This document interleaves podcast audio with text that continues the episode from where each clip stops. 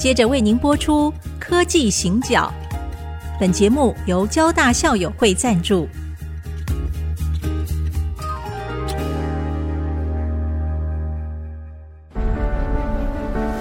从区域情势、产业变迁到文化体验，娓娓道来全球供应链的故事。欢迎收听《科技行脚》。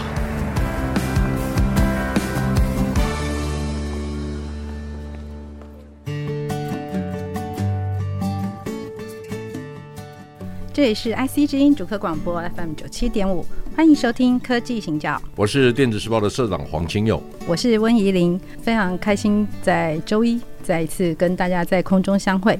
好，我们今天这样的问候就非常的嗯空中的感觉，好，是广播电台，我以为亲和力很好。呃，是是因为呃我们的节目就是又复播之后哦，接到了很多的我们的听众们的回馈。那当然，其实甚至有很多是在国外听众们的回馈是这样说的：他们觉得在周一啊，我们首播的时候，他们在开车上班的路上听到我们的对谈呢，就觉得说那个 Monday Blue 这件事情啊，好像被疗愈了。嗯，然后又觉得我们虽然谈很多科技的，谈很多产业的，但是其实听起来是非常可亲近的。好，所以我想我们今天也是从这边开始哦，因为是周一嘛。那周一很多人上班的时候不是很开心。但我其实有一个问题哦，就是想要请问一下产业分析师，你有周末吗？那你通常周末在做什么？你你怎么会问我这个问题呢？啊，是 啊，我跟大家报告哈，我正常情况之下都五点钟起床，嗯，每天生产力最高的时间是五点到七点半。哦，跟村上春树很像哦，是吗？是是，他也是这样子。我从一九八五年开始工作，产业分析师有一个特质。就是一定要知道怎么听课、怎么讲课、怎么念书。其实呢，这个周末哈，你问了一个好问题。这个周末我看了两份报告，没有看完，我大上瞄了一下。一份是苹果的 Environment Progress Report，就它是有关于气候变迁的一个环境报告。哇，好，大概一百多个 page。第二个，我看了台积电的 ESG Report。好，一百多页，那这个当然是个 heavy 的工作哈。是。那为什么要读这个呢？其实我在行业里面哈，大家也都知道，我有很多的机会跟企业界的老板一起吃饭。其实啦，昨天晚上啊，嗯，跟谁吃饭？昨天跟郭台铭、魏哲家。怎么越听越像有一种国家安全的机密的感觉？就是玉山科技协会的一个晚餐，哦、是，是啊，吴敏球、陈俊胜、宏基的董事长啊，卢超群等等这些我业界很好的朋友。那我们在对话的过程当中，多多少少都会知道他们现在关心哪些议题。是好，第二个我常听课，那 DIGITIMES 办很多研讨会，那好的研讨会有时候我会在场的时候，我就认真听课。像前一段时间，我在李国鼎逝世二十周年的纪念的论坛里面，我就听到联发科董事长蔡明介、旺宏的董事长吴敏球，我看到日月光的吴天玉执行长，那 Niki 就是钰创的卢超群董事长担任主持人，那他们都是业界的精英，他们在讲课的时候，哦，当然还有台积电的刘德音董事长，我差点忘了哈，那他们五个人在对话的时候。也许大家都在看到明星产业的明星在讲话，那很多人会很惊讶。我把他们每一个人的重点全部记录下来。是我其实，在我的脸书上面写了十几篇有关那一场研讨会的文章。啊，有有是吧？一个好的分析师永远保持着学习的态度。那我运气很好哈，就是说，现在电子时报一般的经营都是我的干部在负责。所以，我有比较多的时间可以听课。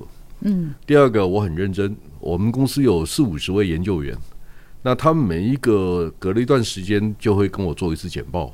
像我最近听了半导体之外，我也听了东协、南亚、印度的布局。是这些听课的过程当中，就会知道说，哎，现在大家比较关心什么样的议题？嗯，你应该注意哪些事情？是啊。第二个问题就是，我们是服务业。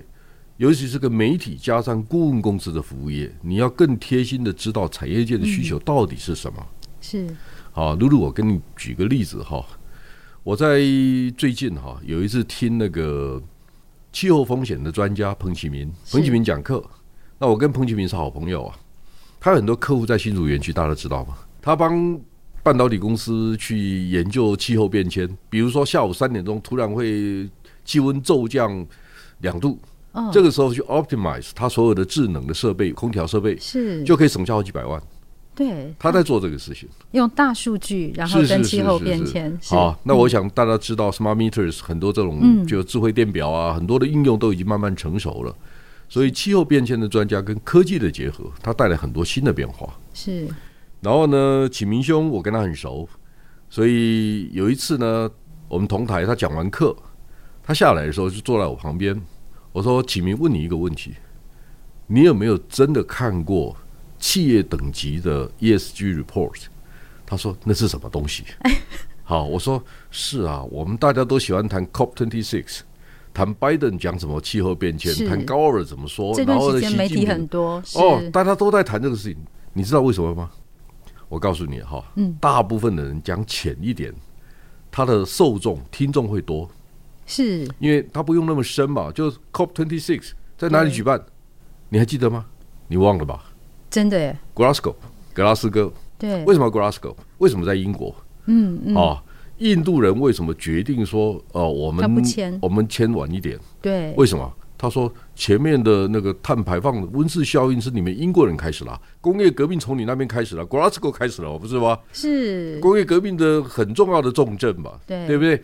你排碳排的是十十九世纪开始排啊，十八世纪开始排，那是你的事情，你要承担成果啊，你要承担成本啊，不是我这个印度来承担的。我现在烧煤没有错啊，但是我真的有那么大的责任吗？是是。他说先进国家排碳量更大，你为什么不这样想呢？嗯，好，那我就跟彭启明在讨论这个事情。我说哦，我看了一个报告，我觉得蛮有趣的。那个报告哈是写什么，你知道吗？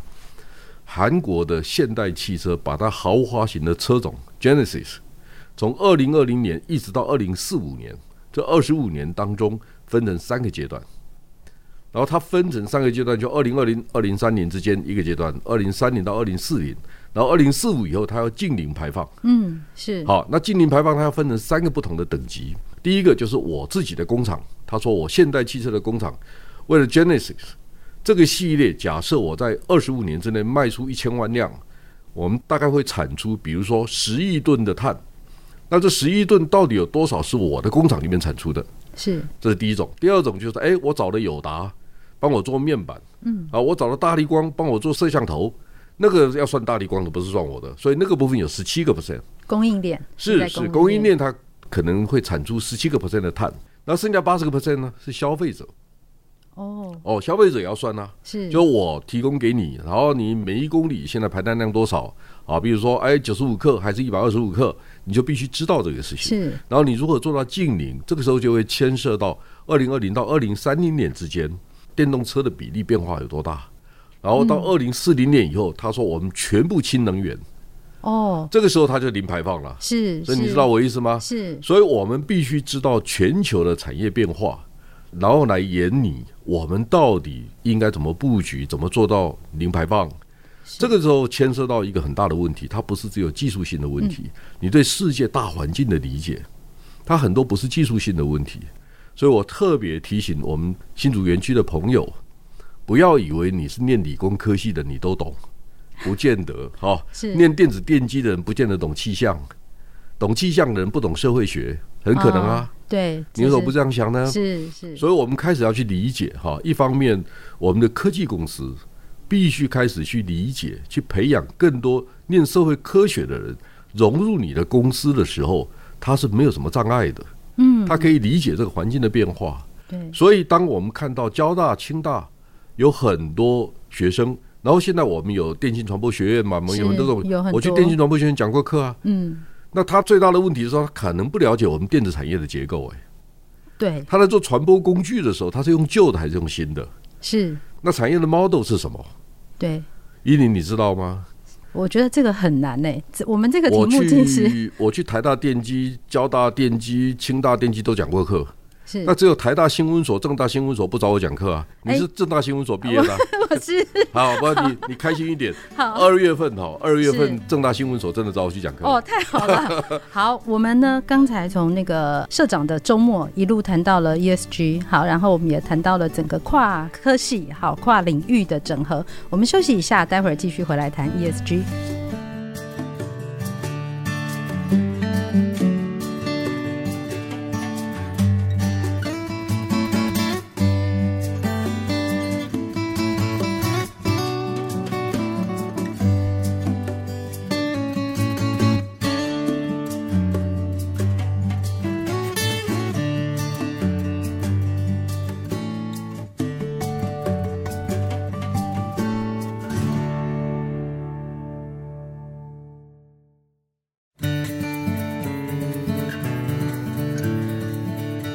欢迎大家回到科技行脚节目，我是温怡玲，我是电子报的社长黄清勇。好，我们刚刚在前半段的节目听到社长谈到他的周末，谈了 ESG，其实主因是因为呢，产业分析师是没有周末的。好，所以呢，他就读了两份跟 ESG 相关的报告，一份是 TSMC，那一份是苹果。我想，可能很多人很好奇，说这个报告不晓得长成怎样。那刚刚呢，我们在休息的时候，我有特别商请社长说，那是不是万一有一些什么新的讯息啊，我们可以在什么地方，除了在节目上可以听到之外，我们在什么地方可以找到呢？好，那么就请大家可以上脸书哦，搜寻科技行脚社团。好，那我们有一些讯息会在上面跟大家分享，或者是大家在听完节目之后有什么样的回馈，也欢迎大家可以来上面留言给我们。这个社团会由我以及黄社长我们来回答。好，所以呢，也欢迎大家搜寻科技行脚，你就会接触到很多新的讯息。好，我们还是回来 ESG 这个这个题目，呃，一个是台积电，然后一个是苹果。哦我不晓得社长你看到了。两家企业，好，可能一家它是比较全球的美国的，其实当然 TSMC 也是，但是我们知道他们在供应链上面是在不同的位置，不晓得这两家企业有什么样的不同点？从这两份报告看，其实哈，我跟朋友谈过这个问题，那一个科技也是上市公司的董事长，他都跟我说，你不觉得谈苹果跟台积电会太高大上吗？就是因为他们离我们很远。是，说实话，台积电的报告写的好不好？真的写的很好。哎、欸，怎么说？好在哪里？第一个，我很清楚看到每一个细节，我认为我应该知道的。比如说，ESG 的委员会主席是谁？嗯，好，是台积电的资深副总裁何丽梅。哦，有何立梅，所以他的位阶很高。是，好，所以他在整个规划的过程当中，台积电可以说是相当完整的，因为他大概如果没记错，大概有两百个 pages。两百页呢，很厚哎，很厚，很厚。他写的巨细靡遗，写的非常好。我没有看完哈，因为我没有办法一个一个周末就看完。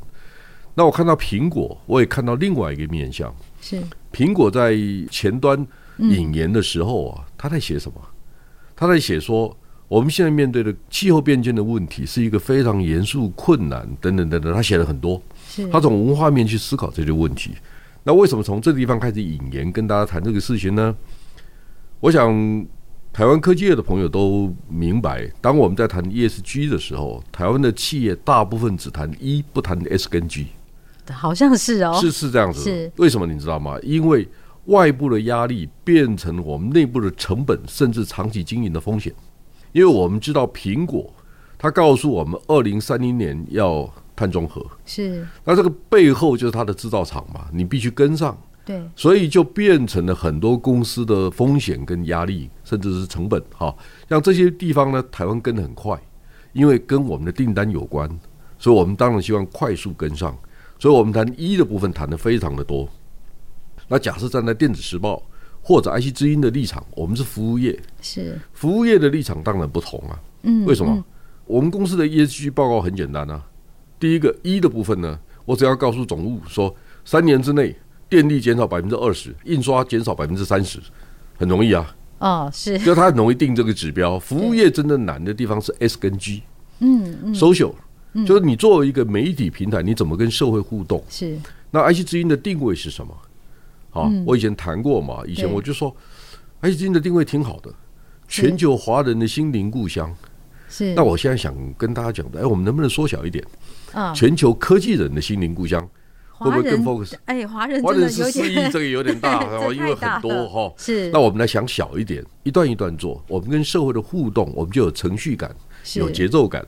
所以，一点我跟我跟你说哈，上个礼拜周末哈，我除了读书之外哈，我有点时间在在看电影，在看 Netflix 的影集。是 Netflix 的影集里面谈到那个是二战实录，它是十部的连续的影集。然后第一集是敦刻尔克大撤退，然后呢一直延续到呃诺曼底登陆战，然后他谈到德国用坦克经过亚尔萨斯的森林。打进法国的巴黎，而不是走荷兰跟比利时这条路，为什么？所以大家知道吗？丘吉尔曾经讲过，他说，英国过去四百年的国家战略就是避免低地国家陷入中欧的陆国陆地强权。他讲的是德国，就或者是俄罗斯吧。哦，说荷兰跟比利时不能落入德国之手，这是他们的国家战略。因为落入德国之手，德国就很容易打英国。所以他的国家战略就是我隔了一个海峡，但是我得把对面的小朋友照顾好啊。所以英国人在拍，这个是英国人拍的影片，然后他就谈到英国视角，对对对对，英国的视角。然后这部影片十集嘛，哈，最后两集呢谈的是马里亚纳海沟那一段的，就是那个硫磺岛啊、中途岛战争啊，他谈的是这一段。那最后一集呢谈的是冲绳登陆战，就是冲绳岛在那个时候琉球嘛，有三十五万人。居民，他有十几万的驻军，最后死了多少人？等等等等，哈，那细节我就不说了哈。我为什么跟你谈这个事情呢？英国人在拍影集的时候非常有历史的节奏感，他认为作为一个观众，你应该从用什么视角去看二次大战的改变？然后你看到中国人写的很多的历史小说故事，都在讲一些巨细靡遗的小细节 啊，比如说，诶，太平天国的洪秀全有八十八个老婆。那你们知道吗？石达开义王哈带领了十几万人，他就一路要走自己的路嘛。对，他是在大渡河，在四川的大渡河被围剿。好，那个故事我细节我不说，但是呢，这个我们以后都有机会可以再继续说，因为我去过 哦，我还去过大渡河，就石达开被歼灭的地方。是是。然后那个故事是什么？你知道吗？他说：“哦，石达开是因为他的三姨太临盆在即，所以等了三天，然后被。”清朝的部队追上了，所以才被围歼的。哎，我们好像说故事的方式跟英国不太一样。是，我的问题就是说，我们今天为什么谈 ESG？是我们回过头来去思考一下这些问题，就是英国人在定义一个框架，让你去理解问题。第二个，你的心里面想的问题是什么？华人想的是解决问题，嗯，英国人想的是 why？为什么？为什么会发生这个问题？对，然后他来定义问题，嗯，然后希望你来帮我解答。所以我们呢，常常讲一句话：美国人很会问问题，台湾人很会答复问题。就是美国人告诉我们，PC 笔电一千块要降成八百块，台湾人说 No problem。好，好，我们就是键盘哒哒哒，我们把键盘降低一点，然后我们把面板降低一点，我们把什么什么降低一点，然后第二个进口替代，我们就设计很多颗 IC。然后进口的便宜就可以替代了，好，我们就可以降低成本等等。这个台湾人很会，是，但台湾人不会定标准，我们说不出个所以然。嗯，为什么？露露，你你，我们从现象去找问题。嗯哼，好，你有没有看到台湾的工协会有没有任何一个工协会有自己的专家？好，这个问题先不要回答吧，啊，因为这个蛮尴尬的。就是看到我脸上为难的样子，你蛮尴尬的哈，是很尴尬。所以我就我就说。我们现在回来重新思考一个问题啊！最近台湾印度协会啊找我去讲课，我就问了理事长是谁？这是第一个问题。第二个问题，请问一下台印协会有没有印度专家？嗯，如果没有印度专家，你在做什么协会？你如果台湾政府跟印度政府在谈战略合作的时候，没有人可以提供战略性的建议，那你成立这个协会到底要做什么？是好，我们为了开发土地吗？我们还是想干什么事情呢？好，所以我就说哈，我比较回到事情的本质。好，今天我们谈 ESG，第一个问题就是我为什么跟你讲，我们大部分把重心放在一上面。是。然后第二个，我希望没有错，那是我们生存需要的东西。但是我希望大家谈一下 social 的问题，嗯，社会的问题。最后一个是 governance。好，为什么我们还是有很多内线交易的问题？嗯，为什么电子时报没有股票版？嗯，为什么？我如果没有办法确认我们的记者写的股票新闻让我没有后顾之忧，嗯，那我宁可不做。是，所以你可以看到爱惜之音，我们也没有没有股票新闻啊。好，所以我们尽量找到一个干净，可以跟大家被信赖的对话的平台，不是为了钞票。所以我我只是想鼓励大家回到本职，我们为什么要谈 ESG？OK，我们其实 ESG 在前一两个月，其实 Forbes 有特别讲，他说世界的十大趋势里面，还是会一直被重视的是 ESG 的问题。那 ESG 其实刚刚我们在听社长分享的时候，其实我们可以知道，它牵涉到非常多的问题，甚至它推演到最本质的部分是：那我们到底台湾我们在谈 ESG 的时候，我们那个本质的观念是什么？我们希望思考的是什么？我想这个问题我们没有办法在 三十分钟之内把它谈完。好，所以在接下来我们的节目里面会持续来跟各位分享 ESG。今天的节目就进行到这里，谢谢大家收听，再见，各位再见。